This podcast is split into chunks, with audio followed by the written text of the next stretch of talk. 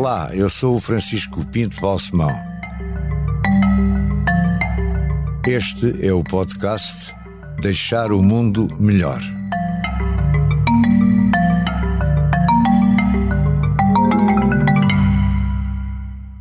Meu caro Presidente e bom e antigo amigo, é bom sublinhar este antigo porque realmente já nos conhecemos há muitos anos. Há muitos, muitos anos. É com muito prazer que eu tenho aqui neste programa, neste podcast, Deixar o Mundo Melhor, é um título sugestivo. Meu amigo penso que tem contribuído para, à sua escala, ir deixando o mundo, o seu mundo, melhor. Eu gostava de começar pelo princípio, ou seja, pela sua juventude. Nasce em Dili em 26 de dezembro de 1949, em Dili, mas desde bebê ainda creio uh, uh, fui para, fomos para lá um lugar muito isolado chamado La Cluba. La Cluba. La Cluba eh, durante a tenra... A distância de Dili? De Dili, bom, naquela época só se fala em distância de tempo, quanto Sim. tempo chega lá. Ou vai-se a cavalo, leva pelo menos dois, três dias. De carro era raro, porque não havia estrada, não havia transporte. E, uh, mas, suponhamos, a, a estrada, a carro, pode levar naquela época um dia inteiro para lá chegar. Não era bem longe naquela era, altura. Não era longe em termos de quilometragem. Mas em termos de tempo. em termos de tempo. E porquê que foram viver para lá? O pai era um dissidente da época de Salazar, era da Marinha, foi deportado para Timor nos anos 30. Era português? Português. De onde? De que região do Ele país? era da Figueira da Foz. Foi deportado. Sim, ele era deportado. Deportado. Deportado, sim. portanto, dissidente anti-Salazar. E eh, foi para Timor. Eh, entretanto, veio a Segunda Guerra Mundial, invasão japonesa. Ele, assim como os outros anti-salazaristas deportados para Timor, juntaram-se aos australianos, forças aliadas, combater os japoneses. Ali, em Timor, eh, conheceu a pessoa que veio ser nossa mãe, eh, que era vivia ali numa aldeia não muito longe de Dili, nas montanhas, chamado Remexeu. É que ali é que eh, estava uma pequena base de militares australianos e alguns dissidentes portugueses, entre os quais o que veio a ser nosso pai, uh, apoiando os australianos que estavam ali aquartelados, uh, uh, escondidos, escondidos. E era a família de, da nossa mãe tanto a, a, nossa avó materna, é, que dava guarida, comida aos australianos. Resultou que, quando os japoneses lançaram uma ofensiva maior contra os australianos, estavam ali naquela aldeia. Estamos a falar de que ano, mais ou menos? Portanto, 42, 1942, Sim. a aldeia chama-se Remexiu, os japoneses entraram, os australianos disseram a toda o pessoal da aldeia, a nossa avó a, a, a nossas mães, na altura, nossa mãe, portanto, era criança, era tenra idade, teenager, eh, que os australianos eles iam ter que abandonar aquela aldeia porque não conseguiriam eh, resistir ao assalto japonês. Aconselharam todos a sair da aldeia. A nossa avó, que veio ser a nossa avó, recusou a sair, e, mas deixou que as duas filhas, uma nossa mãe, veio ser nossa mãe, outra veio ser nossa tia, nossa mãe Natalina, a nossa tia Noêmia, para seguir os australianos. Então é. seguiram, seguiram os australianos, foram recuando, recuando, até chegar à costa sul de Timor.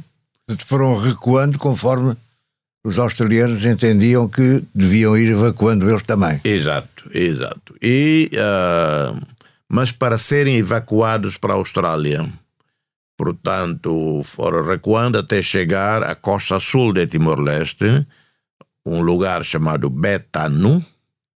Ali chegou um navio que levou, evacuou todos os militares australianos cidadãos portugueses, timorenses, etc., que estavam ali com os australianos, evacuados todos para a Austrália. A nossa mãe, a nossa tia, né, eh, foram parar a Austrália com quem veio a ser o nosso pai. Eh, Foram todos no mesmo barco? No mesmo barco. Portanto, os australianos, eh, com sensibilidade, não abandonaram aqueles que lhes deram guarida, mas, infelizmente, a, a nossa avó, que recusou sair, e outros familiares, morreram todos massacrados pelos japoneses quando chegaram que era a aldeia de Remexil. Da Segunda Guerra, da nossa família, parte timorense, só ficaram as duas irmãs, Natalina, nossa mãe, Noémia, nossa tia. Mas voltam depois da Austrália para Timor. Uh, da Austrália, inicialmente, uh, foram para Portugal, vieram para Portugal. Aí já não me lembro como, né? imagino que foi uma, uh, uma saída organizada pelo Estado português com os australianos para cidadãos portugueses que quisessem ir a Portugal, viessem e vieram, mas não ficaram muito tempo em Portugal, devia ter sido apenas um ano antes de 49, 48, estavam num navio de volta para Timor. O navio chama-se Navio Kwanza.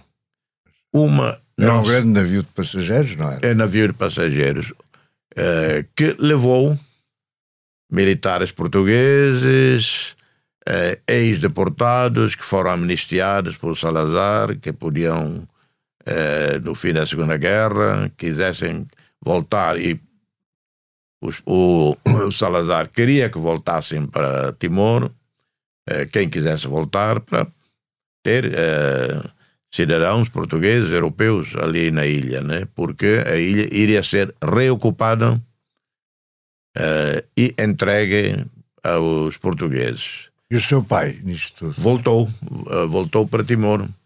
E, eh, já eram casados, entretanto?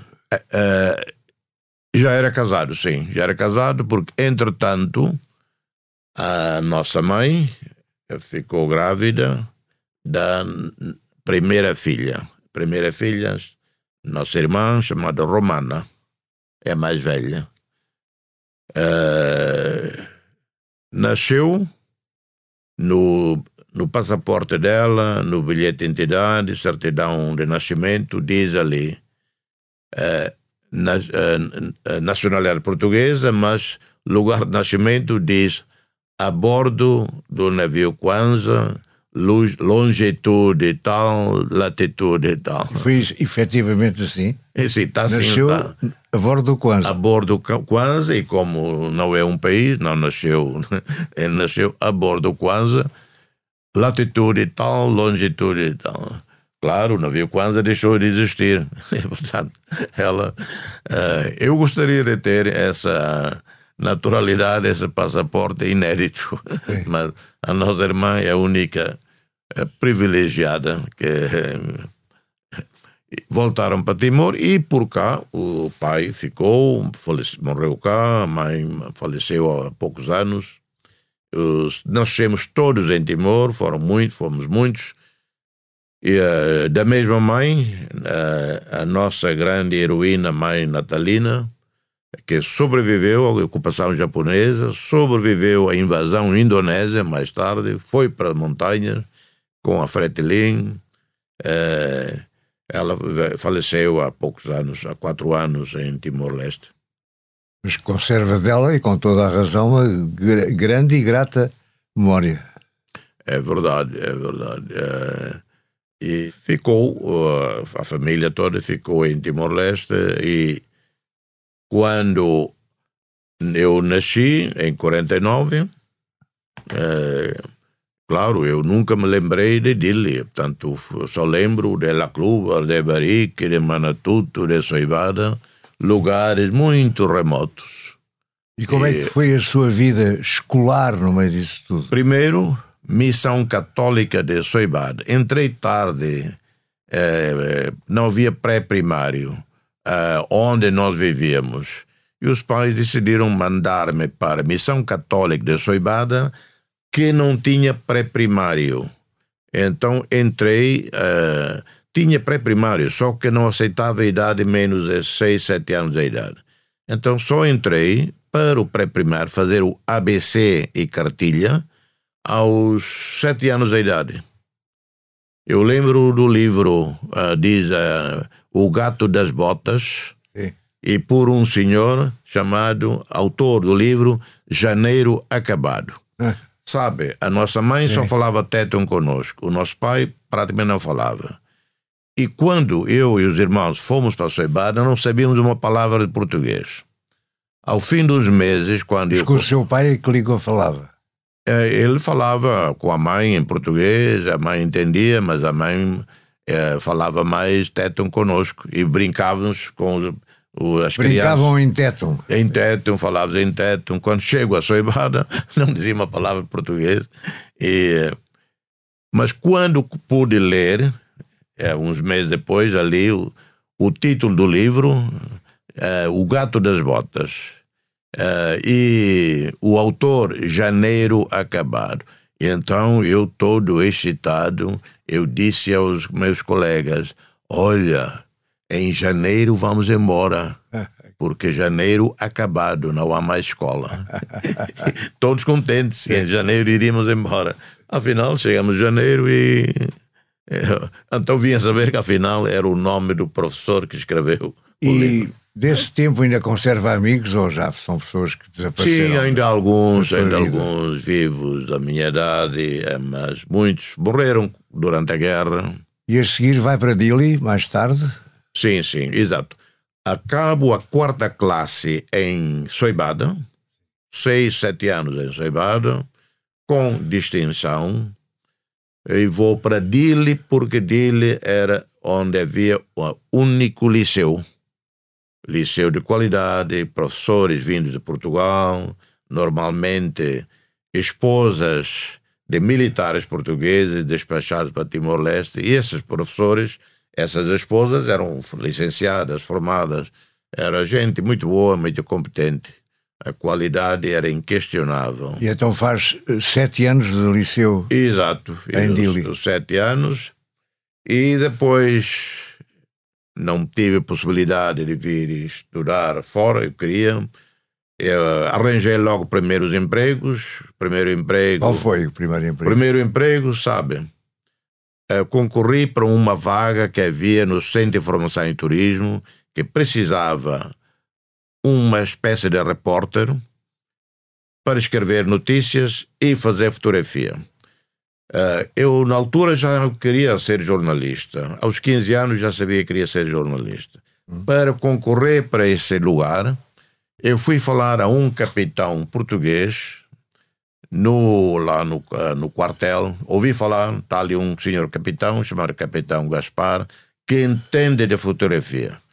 O senhor simpaticíssimo, não conhecia-me de lado nenhum e uh, ensinou-me fotografia, ensinou-me câmera, televisão, uh, câmera Bolex Paiar, e ensinou-me laboratório. O homem tinha uma paciência, levava-me a sair para fazer fotografia nos bairros. Fiz o concurso, ganhei o lugar, aspirante assalariado eh, no Centro de Formação e Turismo. Meu Foi trabalho o seu era, primeiro trabalho. Meu trabalho, escrever notícias, etc. E, e também porque eu gostava da rádio, eh, hum. consegui um lugar na emissora na, Radiodifusão de Timor. Só que não fiquei muito tempo aí, uns meses depois, três meses. Sabe o que é que me disseram? Eh, eu não podia continuar a trabalhar ali porque eu tinha um sotaque não português. Eu, ele dizia, para a emissora oficial não pode ser um sotaque qualquer, tem que ser sotaque de Lisboa. Pronto, eu não, não, nunca estive em Portugal, nunca estive em Lisboa, como é que eu ia ter? Então disseram eu não podia continuar aí. O diretor dizia assim, você quando fala português, fala bem normalmente, mas quando ouvimos você a falar na rádio, parece um Malbere a falar. eu fiquei tão ferido.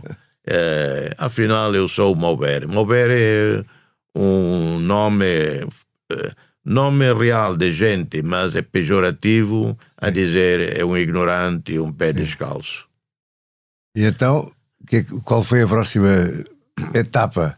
Bom, continuei apenas do Centro de Formação em Turismo, mas não durou, tive problemas com o governo, com a PIDE que aí já estava metido em. Eu já estava. Em política, em política, assim. mas em 1970 eu procurava sempre estrangeiros, turistas, uh, para conversar, praticar o inglês.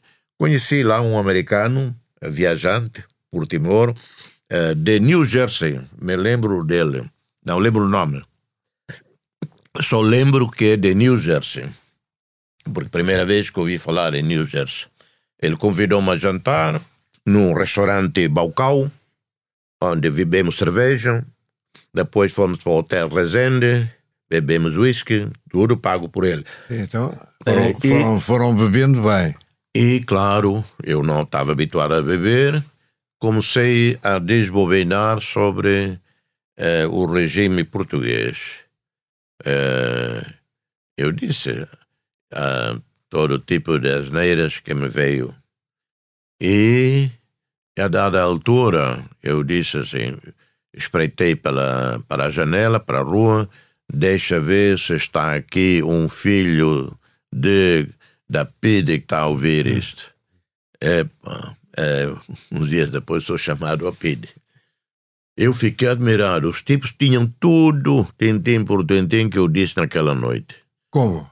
uh, deviam ter chamado todos e cada um contou, não é? E porque estava lá muitas pessoas, chamaram todos, alguém uh, bufou. Ah, portanto, não era uma conversa a dois com o tal. Ah, não, não, num bar, num bar, estava lá ah, vários sim, portugueses eu... e eu falava, eles ouviam e alguém devia ser o informador da PIDE. E o que é que a PIDE lhe fez? Uh, primeiro leram tudo o que eu sim. tinha dito. Eu aí, eu confessei, sim, verdade, eu disse isso, verdade, sim. O único que eu disse que não, quando ele disse, e você, a dada altura, veio à janela e disse, filhos da boa, né? Uhum. Aí eu ali não quis repetir, eu disse, eu neguei porque, bom, se eu confirmo, ainda me dá aí uma porrada aqui. Eu disse, não, não, isto eu não disse. Ora bem, e o que é que aconteceu? Uh, fui parar a Moçambique deram-me a escolher ir preso ou sair de Timor. Ah, por Portugal não queriam que eu viesse. Mas foi para Moçambique que é fazer o quê? Uh, para sair de Timor, portanto. Mas eles arranjaram-lhe alguma ocupação Bom, Eu é que tive que rascar e ir para onde eu entendesse de barco um navio uh, que fazia circulação Portugal-Lisboa-Dili duas vezes, uma vez por ano, se não me engano, ou duas vezes por ano. Navio de carga, de passageiros, navio Timor, navio Índia, uh, é que fazia essa viagem. Então, largam-me em Moçambique. Que idade tinha? Eu, na altura, devia ter 19 ou 20. E largam em Moçambique sem. E não, eu arranjei, entretanto, eu escrevi para lá, antes de toda essa saga, escrevi e assegurei um lugar num jornal local, o Diário. E, uh, mas não durei muito ali. Uh, três meses depois fui corrido. Era em Lourenço Marques? Em Lourenço Marques. Hoje Maputo. Lourenço Marques. E depois fui arranjar outro na tribuna, que era pessoas, gente mais liberais etc. Ao fim de um ano e pouco, dois anos, eu tinha autorização para regressar a Timor se eu quisesse. Se eu não regressasse. Quem é que lhe comunicava que tinha autorização? A PIDE. a PIDE. Mas por escrito, chamava? Não, verbalmente, tudo era verbalmente apenas. Sim. E que não havia mais nada contra Neste mim. Neste caso já era a PIDE em Moçambique. A PIDE em Moçambique, com ligação. Sim, né? claro. Porque a, quando chego a, a Lourenço na altura, estava lá um senhor da PIDE que tinha estado em Timor, que tinha estado em Timor com PIDE, eu não conhecia, né, mas sabia quem era, ele também sabia quem eu era, porque, claro, e ele estava no cais. Eu até ingenuamente pensei, ah, que senhor tão simpático. Ele veio Timor, veio me receber. Ah. Afinal, foi para, foi para dizer, estamos. e, e, é, e quanto tempo fica em Moçambique? Um ano e meio, dois anos. E volta para Dili? Sim, volto assim. Fazer o quê? Se eu não regressasse, eu ia servir uh, serviço militar obrigatório em Moçambique. Ia participar na guerra, né? A guerra colonial contra Frelimo. Uh, eu não queria alinhar nisso. Não uh, por qualquer razão política, não queria morrer em Moçambique. E descobri uma lei, não sei como, que diz, que dizia não sei como descobri, não me lembro, um cidadão de uma das províncias, se eu sou de Timor-Leste ou de qualquer outra província, não tenho obrigação de servir o exército, fazer o, nem, em Moçambique. Uh, eu sou obrigado a fazer a tropa, mas na minha província. Eu então fui ali ao uh, comando militar português, até me lembro, na, na porta diz ali comando recuado. E o general que estava ali, Melo Egídio. E o senhor simpático recebeu-me e disse: Vim para pedir autorização para eu voltar a Timor. Pois, pois, ele Pois, ali não há guerra, não é? Ah, não, não é, não é por isso. Eu quero autorizar-me a voltar. Chego a Timor, claro, fui fazer a tropa. Mas naquela altura, para voltar a Timor, tinha de esperar um barco? Sim, que... sim, só de barco, exato. E, e eram os tais barcos que eram de, meses em meses? Uh, uh, de Moçambique para Timor, Timor-Moçambique, dura, varia entre duas semanas a três semanas. Só havia barcos muito de vez em quando. Uh, duas, duas, vezes por ano. Pois é. E por pouco. coincidência, uh, apanhei um barco, se não me engano, em agosto de 71 regresso. Enfim, mas a minha saga não terminou por aí. Um senhor, investigador português, professor uh, Rui Feijó, há tempos, há uns lá, um ano, uh, escreveu-me a dizer, ele foi ao Torre Tombo fazer pesquisa sobre Timor, deu com os relatórios da PIT a meu respeito e disse: esse, esse horta é perigoso, não comunga dos nossos planos ou ideais de Portugal. É melhor uh, fazê-lo sair de Timor porque pode criar problemas. Ou está a criar problemas. e eu, eu não vi, ele viu e man, fez um, um resumo e me mandou. Então volta para Dili. Volto para Dili, continuei Sabe, quando volto, sabe quem eu conheci? Ângelo Correia. Entretanto, Ângelo Correia, um Ângelo Correia, jovem oficial, chega a Timor e é ajudante de campo do governador. O Ângelo Correia já conhecia da minha história, porque ele está a trabalhar com o governador, sabiam. Recebeu-me muito bem. Era o governador? O, na altura, creio, era o governador, era uh,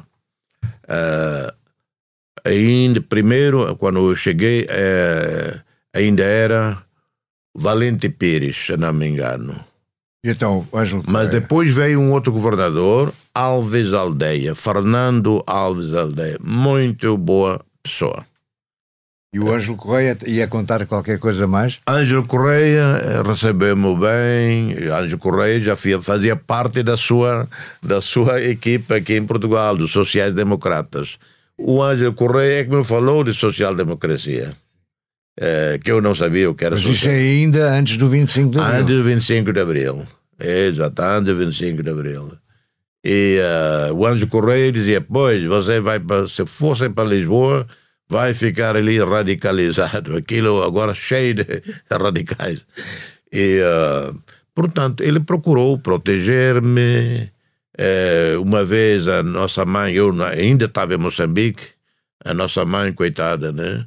Foi ao Palácio do Governo, pediu para falar com a Ângela Correia, recebeu-a é, e é, pediu para o filho poder voltar, autorizar o filho a voltar. E a nossa mãe, tanto depois contou-me, falou com um engenheiro, Anjo Correia, de campo, que foi muito simpático, recebeu. Enfim, essa é essa uh, história muito abreviada. Ainda estamos, ainda estamos muito no princípio é. da sua vida. Porque, Foi muito mais. Entretanto, veio o 25 de Abril. Exato, mas antes do 25 de Abril, 14 de janeiro de 74, sai um artigo, uma entrevista minha no Northern Territory News de Darwin. Eu tinha ido lá por uns dias, autorizaram-me a sair, fui lá, em, fiquei em casa de um jornalista, amigo, Ken White, ele faz uma entrevista, não pensei duas vezes, eu disse assim, dentro de sete, oito anos, Timor português vai ser independente. É, eu... Isso saiu com título? Eu esqueci da entrevista, a entrevista sai, o governador Aves Aldeia me chama.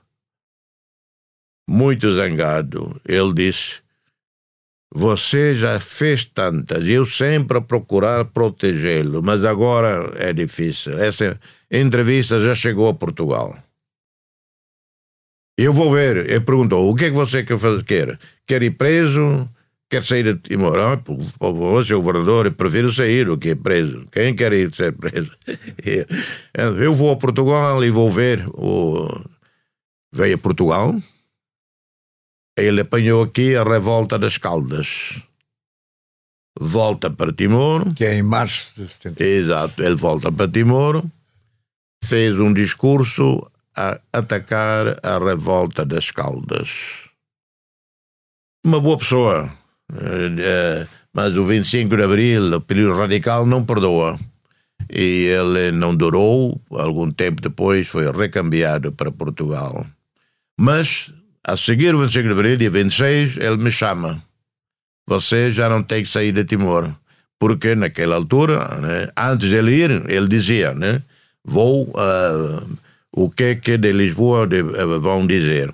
De Lisboa disseram, saia de Timor, não, não vai preso, não vai para cadeia, porque depois é mais escândalo. O governador diz, mais escândalo. Ele dizia assim, se é preso, sai dali pior. É, então, olha, vai para fora. E eu ia sair para a Austrália.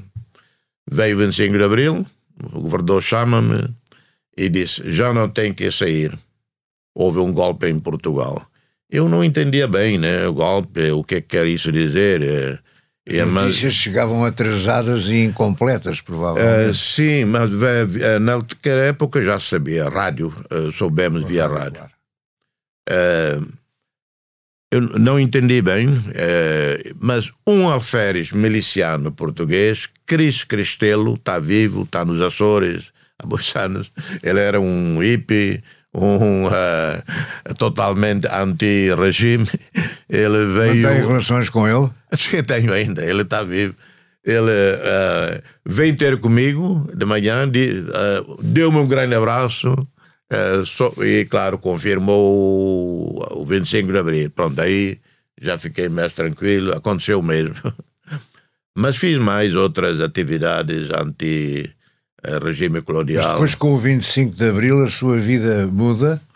Pois, 25 Imediatamente de abril, ou, eu, ou Inicialmente eu queria sair mesmo para estudar, mas decidimos criar um partido político criamos o quê? Associação Social Democrata Timorense. Porque o, o governo na altura dizia eh, vocês não têm condições para estatutos, essas coisas, para criar um partido. Um partido obedece certas regras. Podem é dizer isto uma associação. Portanto, assim surgiu a ASDT, Associação Social Democrata Timorense, que vem da minha da influência do Ângelo Correia, que vem do que eu lia sobre a Suécia, sobre a social-democracia sueca. Porque eu, exato, para mim, uh, rejeitava totalmente o comunismo, o marxismo, o leninismo. Rejeitava pela, pela doutrinação da igreja, né? Porque eu vinha influenciado pela igreja. Portanto, para mim, rejeitava marxismo e leninismo. Mas também, lendo sobre o capitalismo liberal americano, eu, a minha sensibilidade de pessoa humana não alinhava. E então vi o, o que está pelo meio, que é de justiça social, é, eu optei. Desde aquela época até hoje, ninguém me convenceu é, a mudar de... a mudar de social-democracia. E diga uma coisa, e por exemplo, o Xanana Guzmão e outras pessoas que depois emergiram na política Sim. timorense, já os conhecia? Já, já. já alinhavam consigo? Xanana era mais, um pouco mais velho, não era meu amigo ou colega do dia a dia, porque Sim. era mais velho. E o Xanana foi sempre enigmático, é muito estudioso.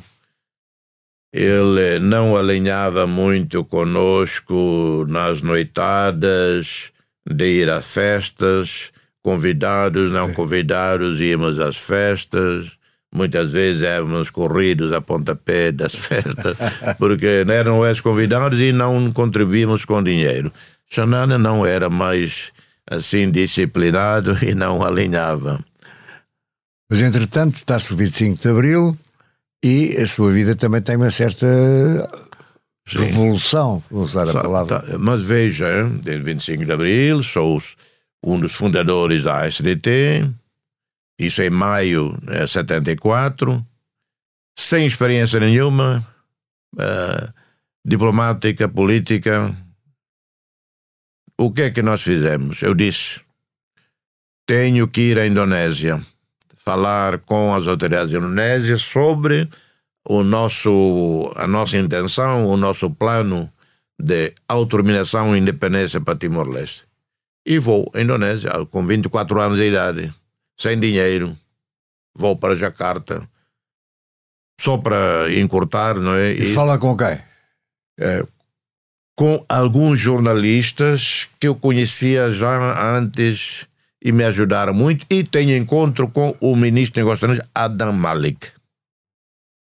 Em Jacarta eu andava no minibus, no público, andava no uh, scooter, uh, e eh, quando olho para trás, penso para trás, eu fiquei, epa, eu podia ter tido um acidente naquele tráfico miserável, caótico de Jakarta.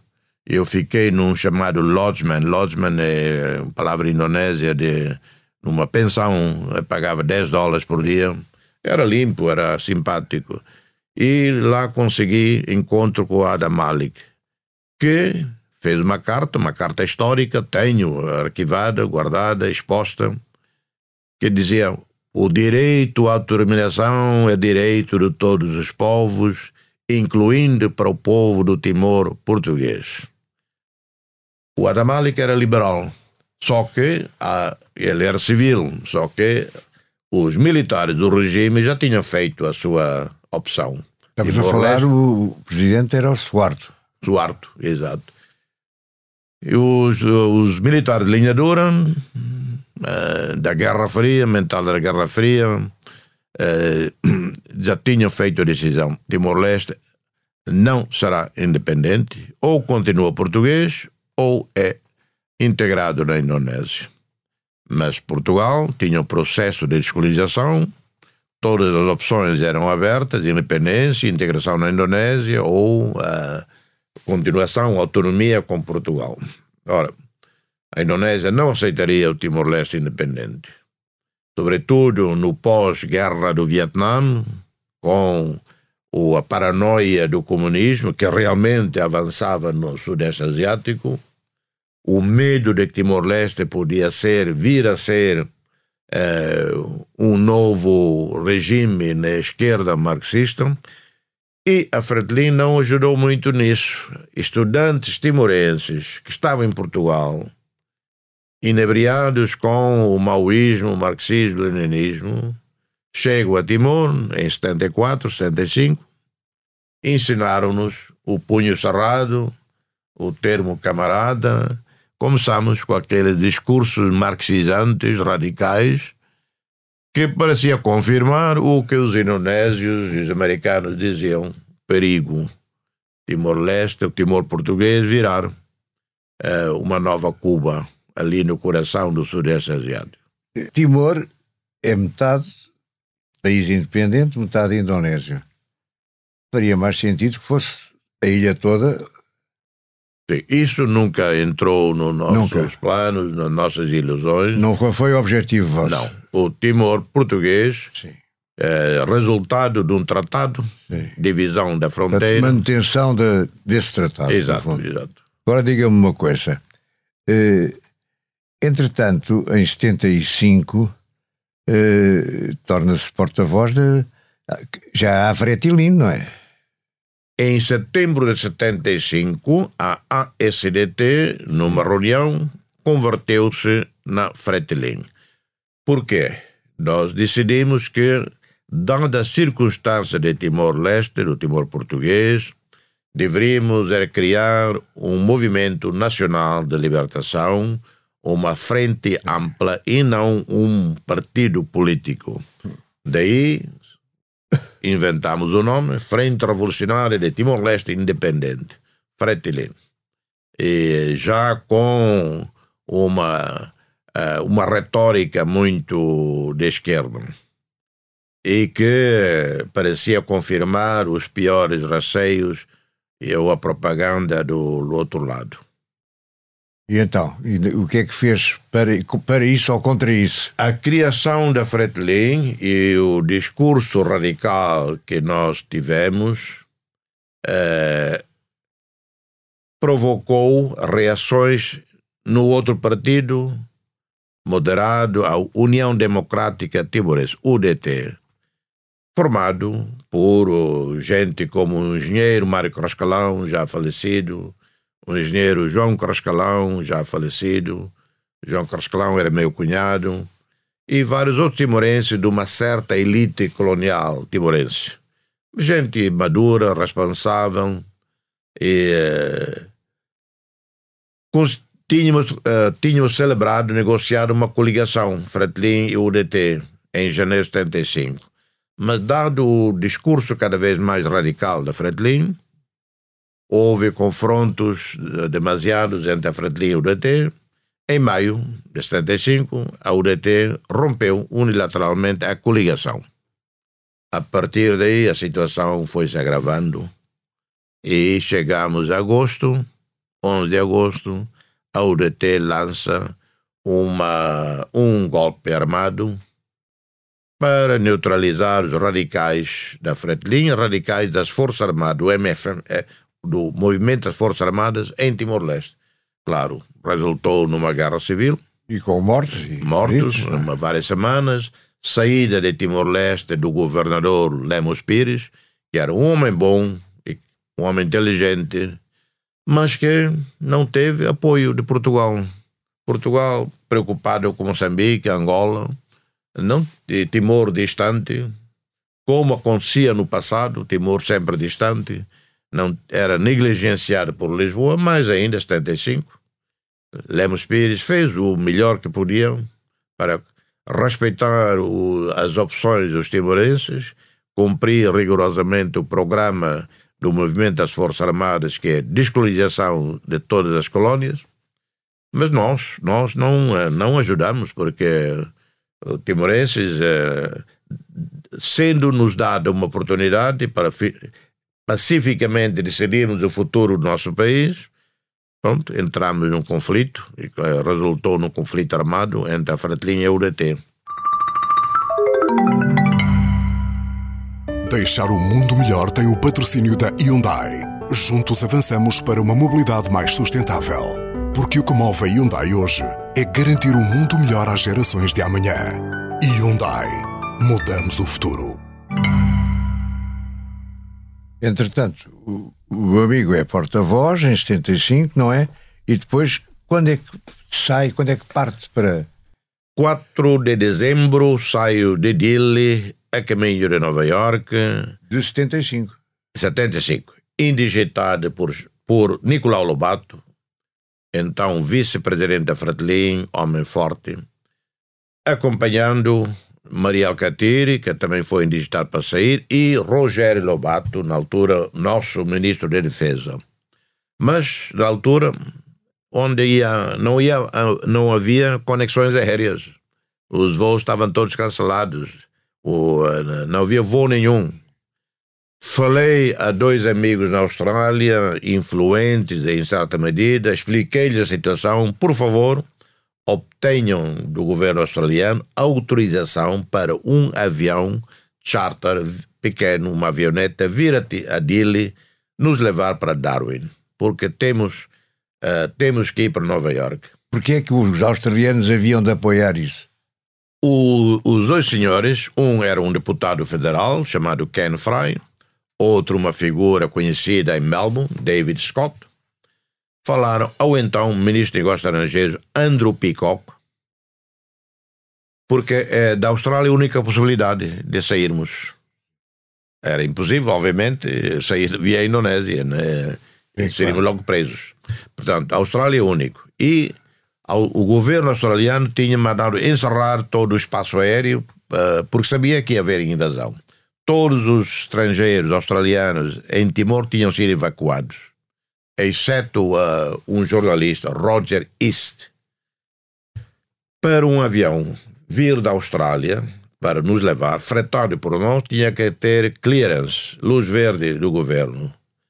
Esses meus amigos falaram ao então ministro dos Estrangeiros, Andrew Peacock, e que eu tinha conhecido, e o homem era liberal, tinha simpatia por mim, gostava de mim quando me conheceu, eu era figura moderada, uh, e então ele autorizou. Dia 4 chega um avião a Dili. Nós, à pressa, eu, Maria Alcatiri, Roger Lobato, entramos no avião. Não esqueci um jovem português, uh, Antônio, Antônio José Coelho, filho de um senhor português, Amadeu Coelho e Dona Leucádia, Uh, Dona Leucádia tinha vindo já para Portugal. O senhor Amadeu Coelho, coitado, uma pessoa totalmente inocente, não faz mal a uma mosca. Uh, foi preso pela Fratelin durante a Guerra Civil. O filho também foi preso. Levaram para Ileu. E se os dois, uh, se o rapaz não tivesse vindo da Ileu para Dili, com pelas mãos da Cruz Vermelha Internacional, com meu apoio, ele veio para Dili. Mas não sei o que teria acontecido a ele se naquela manhã eu não o tivesse trazido no avião para Darwin. Mas depois partem da Austrália para Nova York. Exato. E aí, Nova York. Viemos ainda para Lisboa. Sim, vieram para Lisboa. Para Lisboa, conversações com o governo português, e eu e Abílio Araújo, que estava já em Lisboa, partimos os dois para Nova York. E aí fiquei em Nova York muito tempo. Exato. A partir é, daí. É, começou... Digamos que é quase um novo capítulo da sua vida. Um novo capítulo. Começa Eu sugeria que agora acabássemos esta conversa, porque já vai longa, e que agora. Eh, e, e continuamos num próximo episódio. Episódio.